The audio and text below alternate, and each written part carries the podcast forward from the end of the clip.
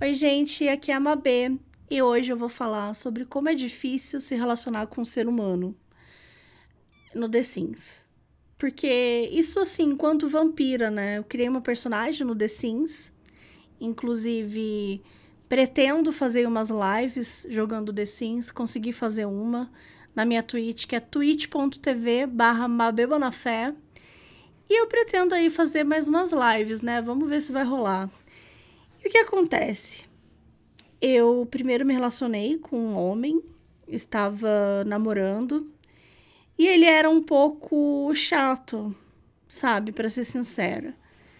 A gente ficava conversando, tal, e toda hora ele queria cozinhar e cozinhar e cozinhar, sendo que assim, a gente é rico, a gente pode é, pagar alguém para cozinhar, sabe? Eu tô sempre chamando sei lá, alguém para fazer um drink para mim, tô sempre chamando alguém para poder fazer uma comidinha show.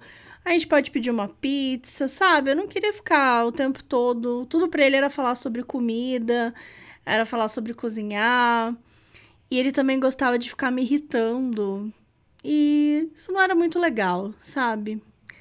Mas beleza, continuamos a relação, tal, foi tranquilo. Luiz, o nome dele. É, namoramos, fomos evoluindo tal, e nos casamos.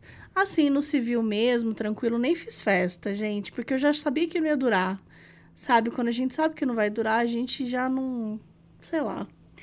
Eu tava sabendo, já tava assim esperando. E aí a gente teve uma filha linda. Uma filha que o jogo The Sims deu o nome de Marina. E como o meu nome é Marina, eu resolvi manter. Porque eu sempre gosto de trocar o nome. Mas dessa vez eu resolvi manter. E eu descobri que a Marina era maligna. Eu nem sabia que dava para ser maligna, que uma criança poderia ser maligna no The Sims, mas dá. E beleza, a Marina é maligna e um certo dia eu, né, a minha personagem, que eu esqueci o nome agora, ela saiu e eu conheci uma, uma mulher, Laura Caixão mulher bonita, uma mulher sedutora. E eu percebi que talvez estar com o Luiz não era exatamente o que eu queria para minha vida agora, sabe? Não tava funcionando. E a gente tentou, a gente conversou um pouco, falei para ele que não tava muito feliz. Mas o Luiz, ele é chato, né, gente? Quando a pessoa é chata, ela é chata.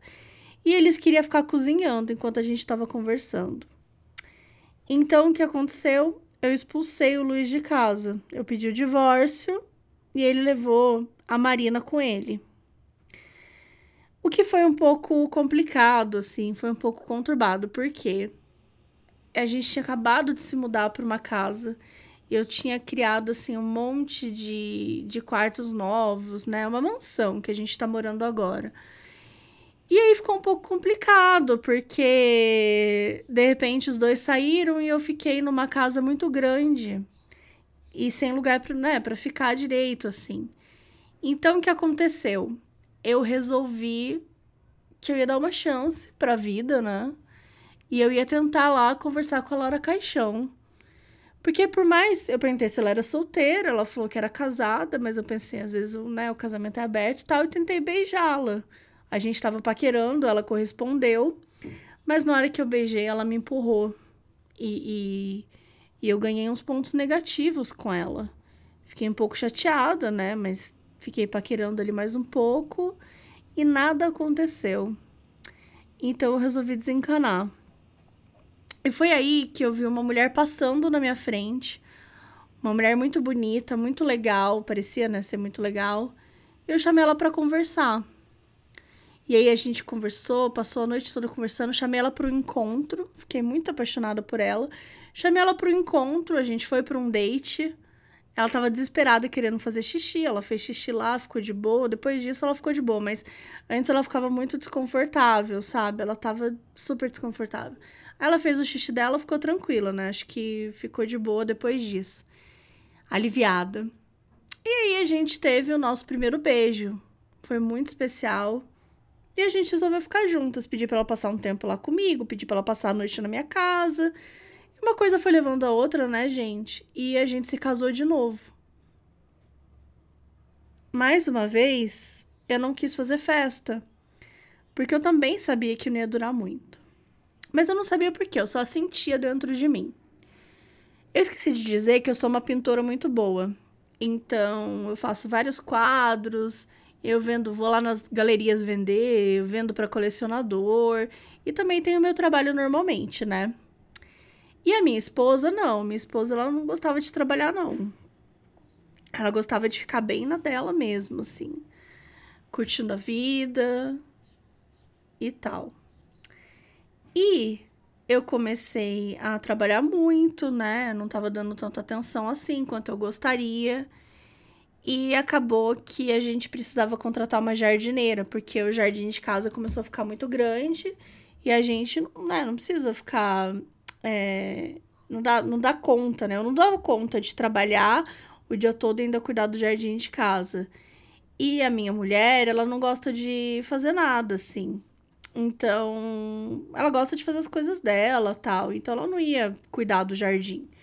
Então, a gente contratou uma jardineira.